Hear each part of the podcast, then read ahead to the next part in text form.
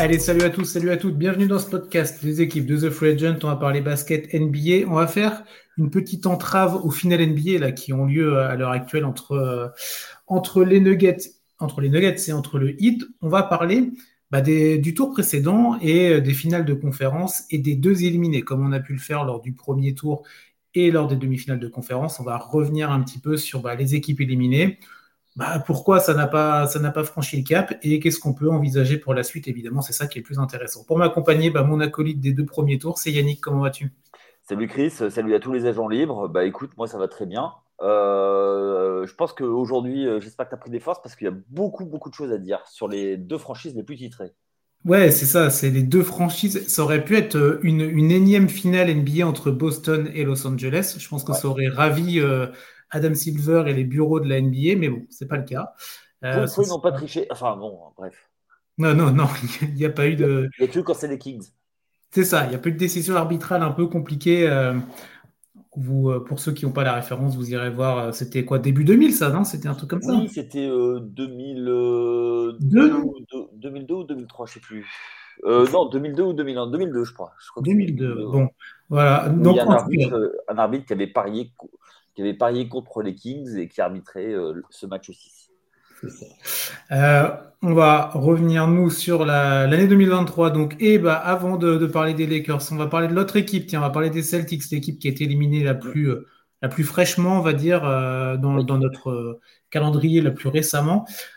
Petit rappel en chiffres du bilan de, Boston et après, bah, Yannick, je te laisse la main, comme ça tu, peux te lancer, évidemment. Alors, le bilan en saison régulière, alors on le rappelle, hein, même si maintenant la saison régulière paraît très loin, euh, et on verra que pour les deux équipes, c'est vraiment totalement différent en fait, euh, comment tout ça s'est euh, c'est fait entre la saison régulière et les playoffs. Pour Boston, second à l'Est dans la saison régulière, très joli bilan, 57 victoires, 25 défaites, très bonne saison. On se rappelle euh, bah dans le début de saison où euh, le coach Ime Udoka, en tout cas l'ancien coach, n'était pas revenu pour des problèmes extrasportifs, remplacé par euh, Joe Mazzulla. On se posait des questions sur comment ça allait se passer en termes de chiffres. En tout cas, je parle bien en termes de chiffres. Le bilan est très flatteur pour Boston. Premier tour contre les Hawks d'Atlanta. Atlanta qui était sorti du play-in, rappelez-vous. victoire 4-2 de cette équipe de Boston. Atlanta qui arrive quand même à prendre, euh, bah, qui arrive à prendre un match euh, à Boston avec un très gros triangle. Deuxième tour contre Philadelphie, je pense que vous vous en souvenez, avec ce match 7 au TD Garden et cette, euh, cette performance incroyable de Jason Tatum qui devient le meilleur marqueur de l'histoire NBA en match 7. Il avait dépassé Stephen Curry, hein, qu'il avait fait quelques semaines avant contre les Kings. Victoire donc 4-3 de Boston contre les Sixers. Qualification pour les finales de conférence contre donc le Miami Heat. Ça va encore une fois au bout du chemin, comme euh, l'année précédente. Mais cette fois-ci, ça ne passe pas. Défaite 4-3 à la maison contre le Heat. Donc, euh, élimination bah, précoce quand même peut-être pour cette équipe du Heat qui l'année dernière, on rappelle, était en finale NBA. Ça s'arrête au tour précédent. Euh, pour, cette saison, bah, Yannick, je te laisse la main. Qu'est-ce que, qu'est-ce que tu veux nous dire un petit peu sur cette saison de Boston? Alors, euh, sur la saison de Boston, euh, alors sur la régulière, il y a à peu près rien à dire. C'est une équipe, euh, une équipe qui est construite pour, la, pour surfer sur la régulière. pas grand-chose à dire, pas eu trop trop besoin d'ajustement. C'est une équipe qui effectivement roulé par rapport à ce qu'elle avait fait l'année dernière sur de ses forces, une hiérarchie qui était, qui était établie. Ils ont mhm. renforcé leur petite, euh, entre guillemets, faiblesse qui était le banc en faisant venir Malcolm Brogdon. Euh, et donc, ben, toute la saison, ça a roulé. Alors, ils ont perdu 25 matchs. Dans une saison où, euh, on l'a vu, il n'y avait pas besoin de faire de grosses performances en termes de, victoires. Il n'y a pas d'équipe qui a été au-delà des 60 victoires. Il n'y a, pas, a pas eu ce, ce, genre de choses. Ça a suffi. ils ont ils ont passé la, saison avec les mains un peu euh, en haut du guidon et puis bah, ils ont avancé euh, tant bien que mal. Euh, ça, c'est la première chose. ça a permis justement bah, au coach de nouveau coach, donc Mazula, d'arriver et de, prendre en main l'équipe. Alors, il était déjà assistant, mais il n'avait aucune expérience de, de, head coach. C'était un assistant du côté de Boston.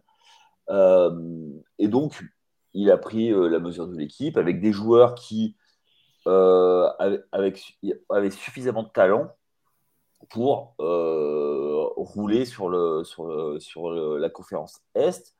Bon, il termine deuxième, ce, qui est plutôt, ce qui est plutôt pas mal. Et après, ben, arrive en playoff et là, patatras. J'ai envie de te dire, c'est vraiment le terme. Mm. Tu étais le premier à avoir émis des, des inquiétudes suite au premier tour face à, face à Atlanta. Oui. Euh, notamment sur le match 5 où ils l'ont pris par-dessus la jambe, et ça, aurait dû nous alerter. Et, euh, et force est de constater bah, que tu avais raison. Ça s'est confirmé au match euh, sur la série suivante où ça va en 7, alors que normalement ils doivent plier beaucoup plus tôt cette série. Alors ils perdent un premier match à domicile qu'ils doivent jamais, jamais perdre, et derrière ils doivent faire, quand ils doivent faire le break, ils ne le font pas, avec euh, pour moi des erreurs de coaching euh, et un peu plus grave. Et alors, bon, sur l'orgueil, euh, ils, vont, ils vont aller jusqu'au match 7. Ils vont gagner un match 6 à Philadelphie. Ils vont gagner le 7 à domicile, effectivement, avec la performance de Tatum. Et alors, le, pire de tout, c'est quand même ces finales de, conf où ils sont menés 0-3 avec, avec l'avantage du terrain. Donc ils perdent deux matchs à domicile d'entrée. Ils vont en gagner un à, vont, en gagner un à, Miami. Ils vont en gagner un à domicile et encore un à Miami pour s'écrouler lamentablement dans le, dans, le, dans le match 7.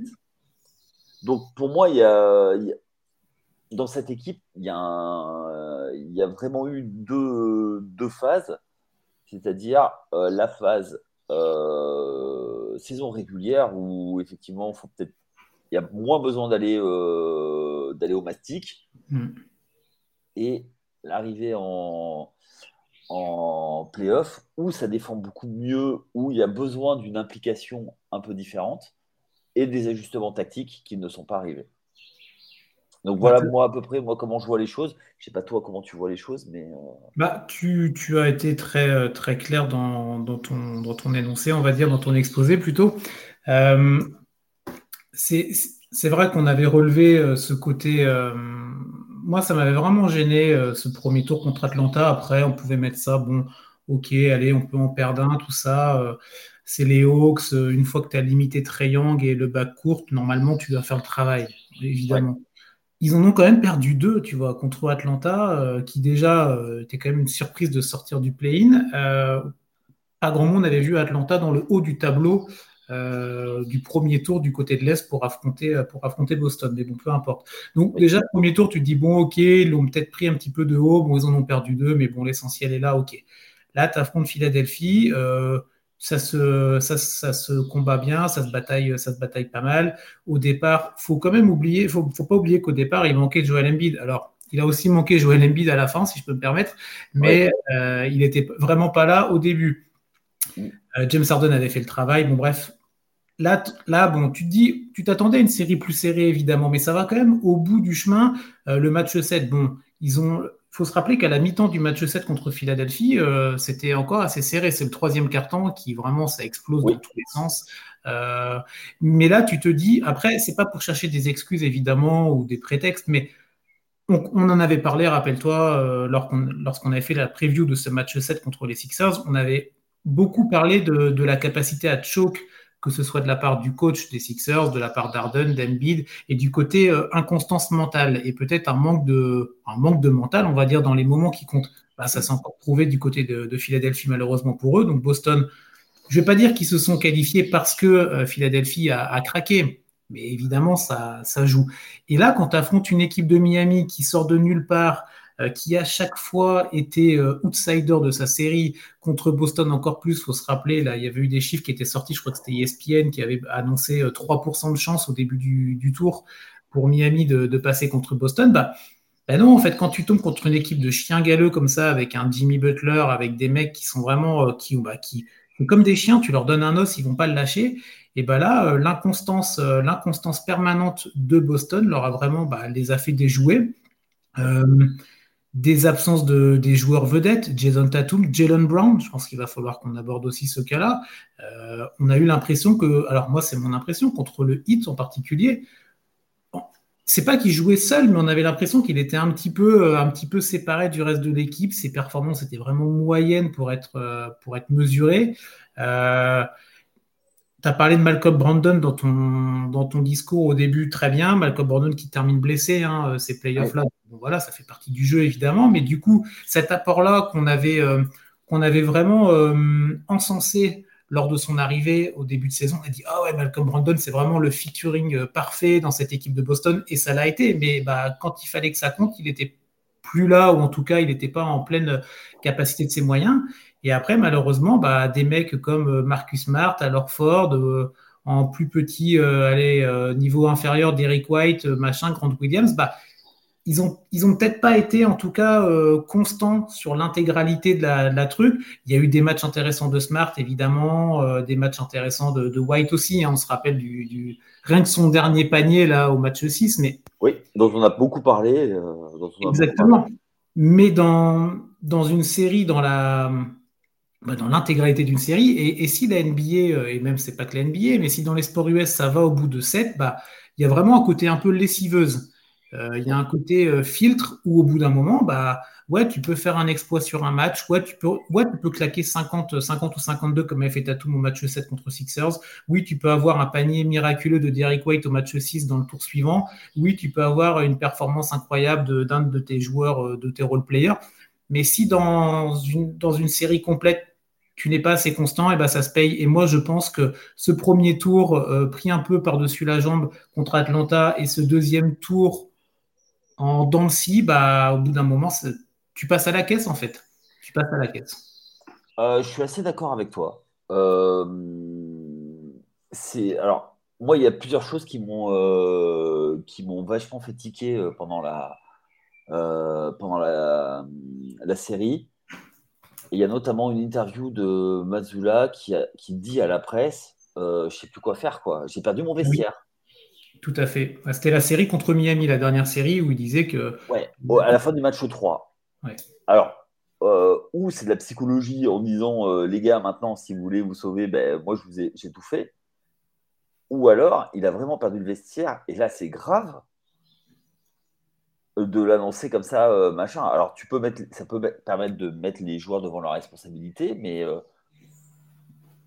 pour moi, c'est euh, chaud, quoi. on, a, on, a, on a eu des critiques qui ont été faites sur Mazzula. Il s'est ajusté, en, on va dire, en fin de, de, série contre, contre Miami. encore heureux, j'ai envie de dire, mais il, y a eu des, il y a eu pas mal de remontées. Il prenait pas ses temps morts, ce genre de choses. On voyait, tu l'as très bien dit, bah, on, sentait qu'il y avait un côté un peu république des joueurs, si je peux me permettre de parler ainsi, où c'était. Euh, tu n'avais pas l'impression qu'il y avait un vrai. Euh, un vrai boss. Ouais, exactement. Et bah, rappelle-toi, on en avait, on en avait longuement parlé lors de. Bah, c'était euh, lors de la, lors du, retour de ce match 7, du match 6, pardon, où, où c'est Derek White qui met le, le, panier miraculeux. Mais il faut se rappeler l'action juste avant où c'est Derek White, donc du coup, qui fait la remise en jeu pour Smart. Rappelle-toi, on en a parlé. Euh, est-ce que, est, que Smart était vraiment l'option numéro un ou est-ce que c'était bah, un ajustement bah, En fait, euh, Derek White a fait la, passe à celui qui était entre guillemets le plus démarqué par rapport à la situation du moment. Bon, bref, on va pas refaire le débat maintenant. Mais du coup, rien que le fait de se poser cette question-là, alors que nous, on est des observateurs très lointains et euh, voilà, bah, ça montre quand même qu'il y a un il y a une sorte de schisme un petit peu dans cette équipe-là et qu'il manque un vrai leadership comme, euh, eh ben, comme dans d'autres équipes, Miami, les Warriors, euh, les Lakers, on en parlera tout à l'heure, ou même d'autres teams comme ça, où tu sais que tu as un mec, c'est lui qui aura le ballon ou deux. Mais ben là, rien qu'on se pose la question, bah, on, peut, on peut se demander, il y a, a peut-être quelque chose qui ne va pas dans le, dans eh ben, le ou dans l'entente, tu vois. On va en reparler tout à l'heure, mais pour moi, euh, si tu veux que ta deuxième option soit smart, alors si, tant est que le jeu était décidé pour Tatum, moi j'en doute encore. Euh, J'arrête pas d'avoir la discussion autour de moi, euh, parce que pour moi, c'est plein de choses. que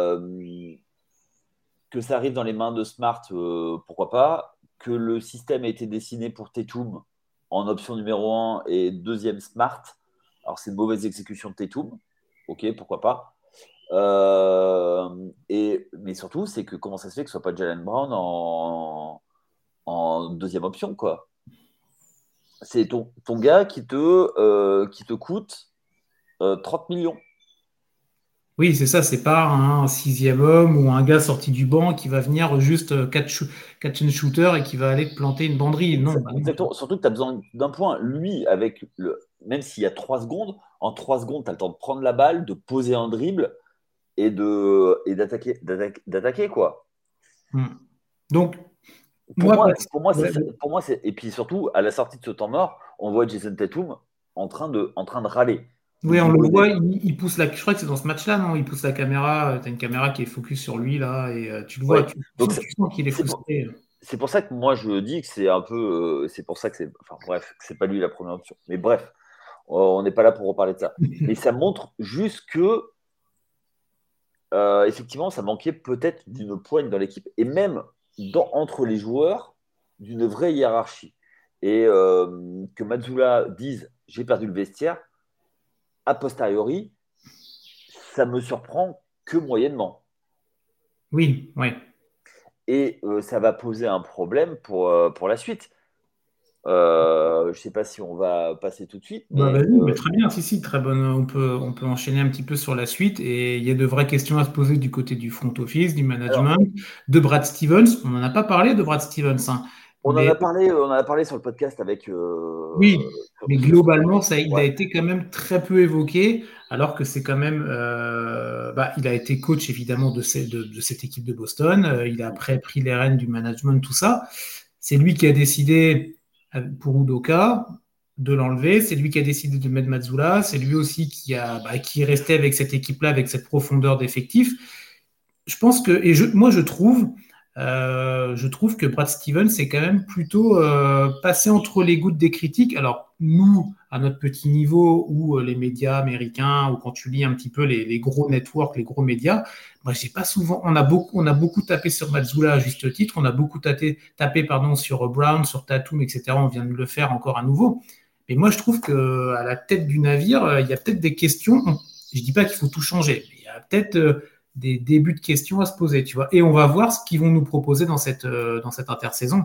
Ça pourra peut-être nous apporter des réponses. Ouais, tout à fait. Alors, donc, tu veux partir. Euh, moi, j'allais partir sur autre chose. Mais, euh, mais oui, Brad Stevens passe après entre les gouttes. Et ce, depuis son arrivée à Boston. On dirait que c'est Colanta qui a le totem d'immunité, quoi. non, mais faut, au bout d'un moment, il y a un dénominateur commun quand même. Alors oui, euh, Boston va en finale NBA, mais il faut voir les échecs depuis son arrivée de, depuis Butler. Donc Butler qui était l'université, qui l'a mené deux fois au Final Four avec des, euh, joueurs de, de brick et de broc, un sacré système. Il a monté tout un système à, Boston, mais on est obligé de constater qu'il manque quelque chose. Et euh, donc, il a été mis en place par Danny Henge. Danny Henge est parti à Utah. Il a mm. pris la passe de Danny Henge. Mais dans la construction de l'effectif, pour moi, il y, a un, il y, a un, vrai manque. C'est-à-dire que cette équipe est obligée de jouer avec ce qui est appelé le small ball. Que moi, j'appelle le skills ball. Hein, euh, c'est-à-dire que c'est que des joueurs qui sont capables euh, de, de, dribbler, de, de, manier la balle. Mais aujourd'hui, il n'y a pas je ne suis pas sûr que euh, Mazzula puisse passer avec Orford et, euh, et, Robert Williams en même temps. Et ça, pose un vrai problème euh, d'ajustement tactique, dans le sens où comment tu fais pour eh ben, t'adapter en cours de match? Parce que à Orford, ok, ok, il a, euh, c'est un très bon joueur, mais maintenant c'est un, un role player vétéran. Il commence à décliner. Tu peux pas lui, tu peux pas le faire jouer 40, 40 minutes.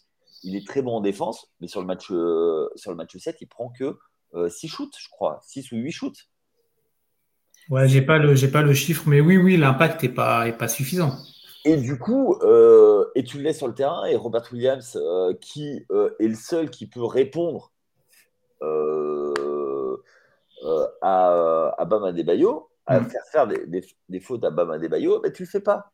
Tu, tu laisses parce que, tu, certes, tu perds en défense, mais ils ont qu'un seul intérieur en face. Mais deux intérieurs pour les forcer à faire faute. Et comme ça, tu neutralises. Parce que quand tu as un mismatch en défense, tu l'as aussi en attaque. On oublie toujours ça. C'est-à-dire que le mismatch, il est forcément des deux côtés du terrain. Alors, il y a des joueurs, après, il y a des joueurs mutants, type, euh, comment il s'appelle, euh, Kevin Durant, qui peut euh, tout faire, qui est un grand qui peut tout faire, mais c'est pas légion. Quand tu as un joueur qui est plus petit, plus vif, tu hmm. as du mal à le suivre en attaque, bah, tu vas le punir quand il sera en défense. Et c'est ça, en fait, où moi, je, n'arrive pas à comprendre comment on ne prend pas avantage de ça. Ouais, ben oui, oui, non, mais après, c'était des choix, hein, on le sait très bien. Euh, c'est des choix après, et, c'est ça qui est intéressant, c'est critiquable. On peut se dire, bah, moi, j'aurais peut-être plus fait comme ça, ou pourquoi il n'a pas été dans cette option-là, etc., etc. Orford, tu as raison de le signaler. C'est vrai que bah, il, a. Euh, on a vu qu'il a pu gêner, que ce soit MB dans le tour précédent, ou parfois il est vraiment, c'est un vétéran, mais un vétéran malin, donc il peut apporter des solutions, il peut embêter, mais je reviens sur mon argument tout à l'heure sur une, euh, bah, sur une série ou en tout cas sur des playoffs et tous les matchs que ça impose, et bah, au bout d'un moment, en fait, non, ça passe plus. Ça va peut-être passer un, ça peut-être passer un match, deux matchs, ça peut-être passer un tour, mais au bout d'un moment, ça passe plus, tu vois. Donc, euh, est-ce que tu veux qu'on se lance un petit peu dans le, dans les chiffres, un petit peu là, dans les, dans les cahiers Allez, Allez vas-y, vas-y. Côté contractuel, bah, Côté il, y a juste un petit truc que je voulais, euh, oui, oui, bien sûr. que je voulais quand même souligner pendant qu'on va chercher les chiffres. Euh, c'est que à peine la série finie, tu as un joueur qui dit Moi, je veux me barrer. Ouais. C'est Pritchard.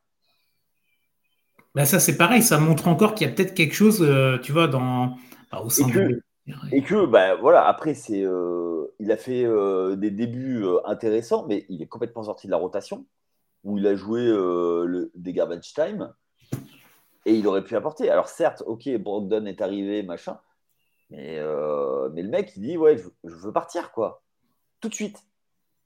Donc ça veut dire qu'effectivement, on compte plus sur lui. Donc il veut partir. Hmm. Tu tiens, tu gardes pas impliqué des, joueurs comme ça. Et tu sais que son adresse, parce qu'on a parlé euh, pendant, les, euh, pendant la série de l'adresse de Boston, qui était en Berne. Et ils n'ont pas essayé. Et pour en revenir, euh, et puis après, ben, il y a le vrai problème pour moi, c'est qu'est-ce qu'on fait de Jalen Brown? Et on va y venir puisqu'on va parler de, on va parler de chiffres. C'est ça, on, va sortir les calculatrices là. Alors, on regarde un petit peu, on va pas vous donner tous les chiffres évidemment, vous irez voir si euh, vous voulez creuser l'information, mais on va vous donner les trucs les plus essentiels.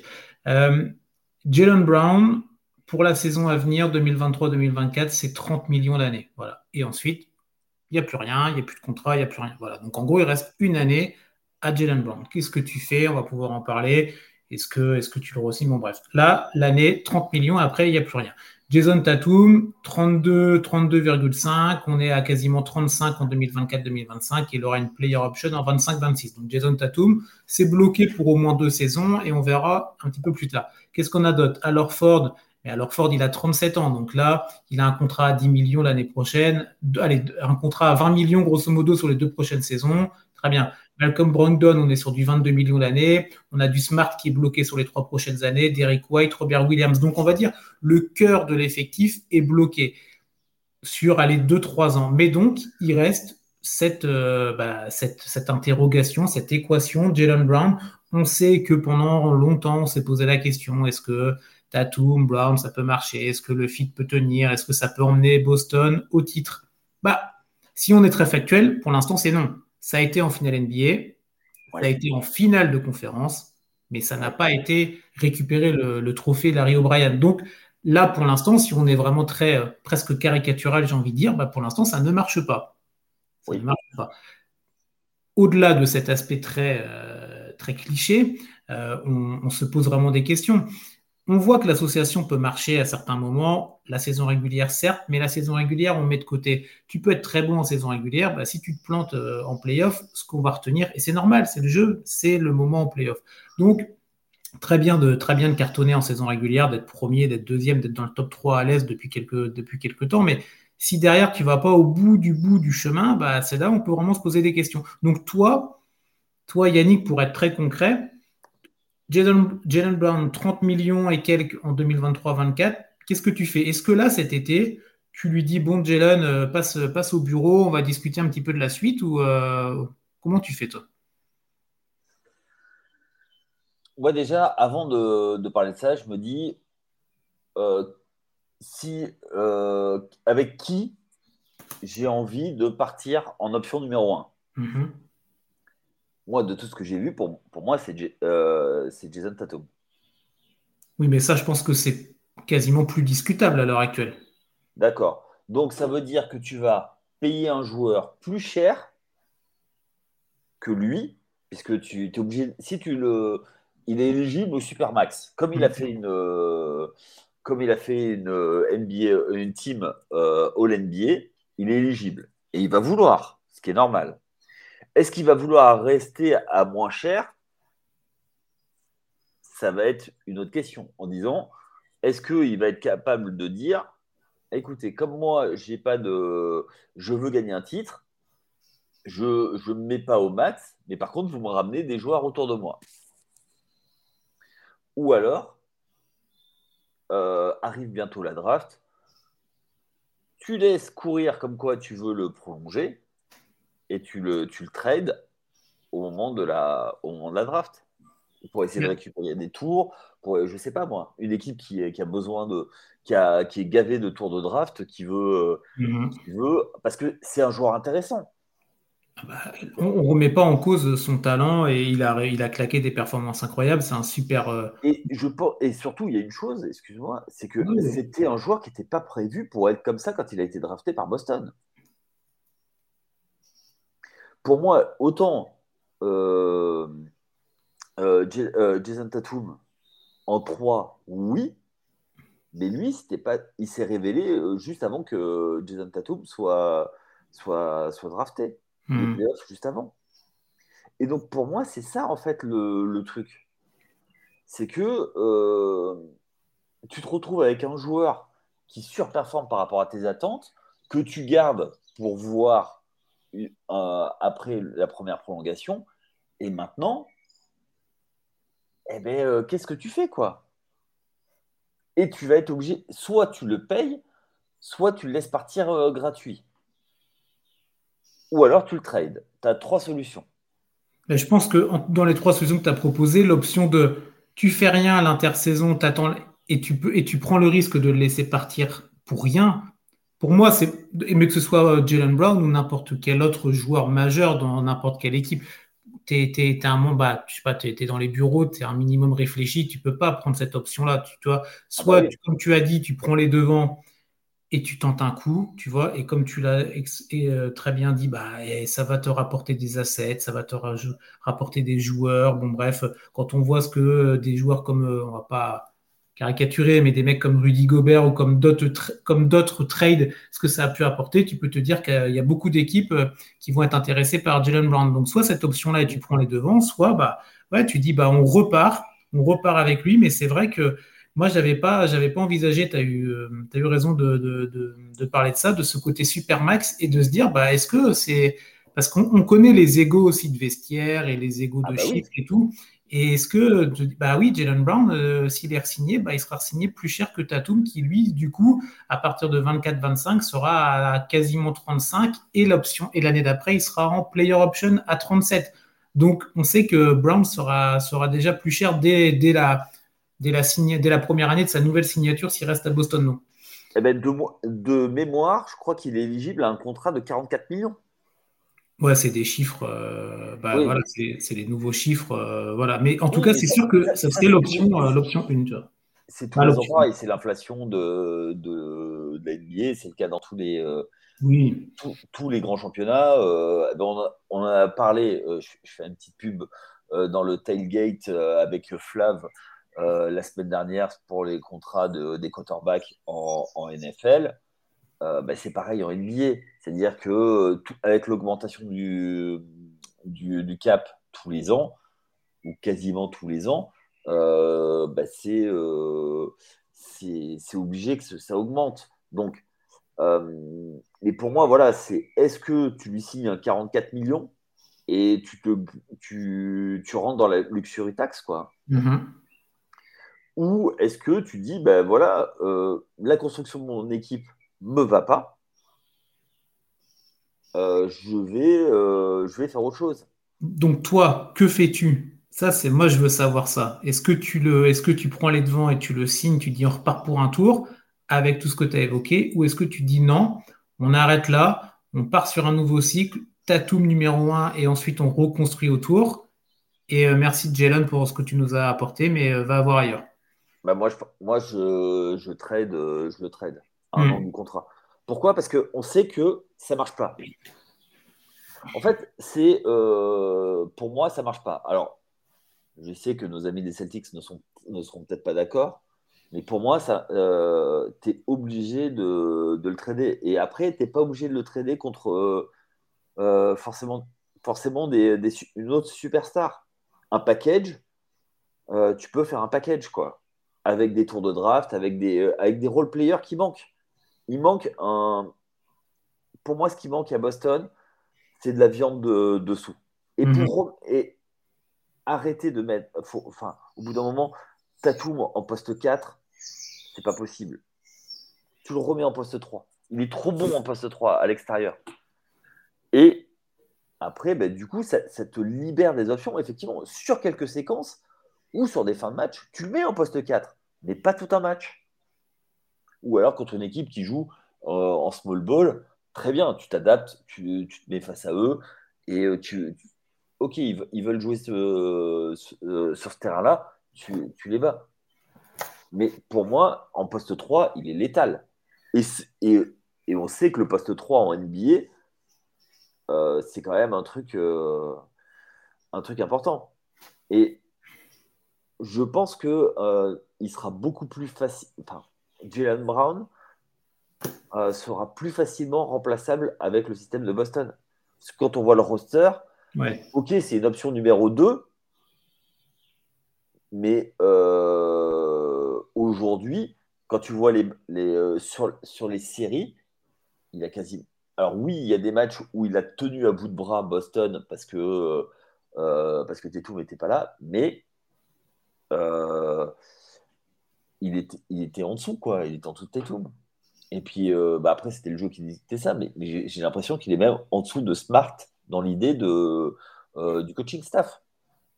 Ah oui, ah oui, alors là, j'aimerais bien, tu dois avoir certains mecs du côté de Boston qui disent Ah oui, donc, mais, mais après, pourquoi pas? Tous défendent, Smart, défenseur de l'année passée, on se rappelle, c'est pas non plus. Voilà, c'est ça, dans le sens où, euh, pas, que, pas que option numéro un, option numéro un, mais dans, dans l'esprit, hmm.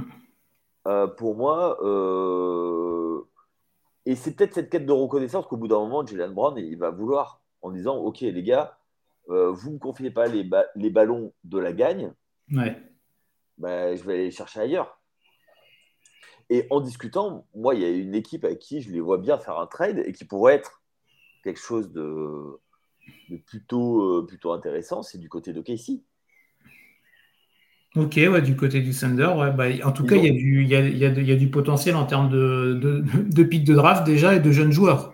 Ouais, avec euh, Shai Gilus, euh, Alexander, euh, tu les mets tous les deux euh, sur, sur, sur un bac court ou alors tu le fais jouer en trois. plus, parce qu'il y, a, y a un joueur dont on parle très peu, ils ont fait une très bonne saison au KC et ils vont récupérer Holgrim. Oui qui est attendu comme euh, le, Rudy le Wembanyama américain. Euh, ça, pourrait être, euh, ça pourrait être quand même très costaud, ça.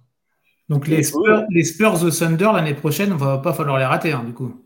Ouais, c'est ça. Ah bah oui, totalement. Ben, on les avait vus en finale U18 avec un an d'avance, Wembanyama. Mm-hmm. Euh, quand il y avait Kenny Lofton euh, Junior aussi qui avait détruit les Français et que et qu'ils allaient faire l'exploit les Français et quand Wembanyama a pris sa cinquième faute c'était fini. Mais euh, ouais, moi je pense qu'il y a il y a des pistes de trade à, explorer. Il reste un an. Ben voilà, c'est le moment ou jamais. Ou alors tu, tu... est-ce qu'il vaut vraiment les 44 millions? Ouais, mais en tout cas, il y a un vrai, euh, il y a un côté, on va terminer là-dessus, hein, si ça te va sur Boston, mais il y a un vrai virage, je pense, là, euh, du côté de Boston pour, euh, bah, pour la suite, en fait, pour les, pour les saisons à venir, aller à partir de la saison 24-25 jusqu'à jusqu'à jusqu'à plus longtemps évidemment. Il y, a, y a un coup, il y a un vrai coup à faire, c'est continuité ou alors on tente autre chose et on va essayer d'accompagner Tatum autrement. Moi, je suis, je suis davantage sur cette option-là, ce qui semble être la tienne aussi, de côté, bon, on, va tenter, on va tenter le coup et euh, on va remercier Jalen Brown. Euh, à voir, à voir s'ils vont avoir euh, l'envie, la capacité, les, le, j'allais, être, vulgaire, donc je vais pas le dire, mais s'ils vont avoir le cran de le faire, en tout cas, ça va être intéressant. Ça va être une intersaison intéressante. Après, ça peut être la trade deadline aussi de l'année prochaine. Hein. Il n'y a pas, il a pas feu au lac non plus, tu vois. Ouais, bien sûr. Mais après, après c'est plus, plus tu as la deadline, moins tu as, as, la main sur le, sur le truc. Après, il y a juste, moi, il y a une question que, que si j'étais GM de, euh, de Boston, je vous rassure, ça n'arriverait pas, c'est qu'est-ce que va être le basket d'ici deux ans, trois ans? Il y a eu mhm. tellement d'évolution ces dernières années qu'ils euh, ont amené quelque chose de nouveau dans ce basket, c'est-à-dire euh, avec euh, un porteur de balle et quatre joueurs autour, limite attaque fer à cheval, pas forcément de vrais intérieurs, de vrais pivots en attaque qui jouent dessous, en poste bas, choses comme ça. Et du coup, est-ce que ça va, est-ce que là aujourd'hui, ça vaut peut-être pas le coup de, changer de, paradigme de jeu? Voilà. Et moi, c'est la question que c'est la question que je me poserai. Et euh, avec, est-ce que le coach est, euh, est, est ok avec ça? Et mhm. voilà. Et après, moi, je pense que le coach est un vrai choix de Brad Stevens. Mais est-ce que Brad Stevens est la personne, euh, la personne euh, qu'il faut?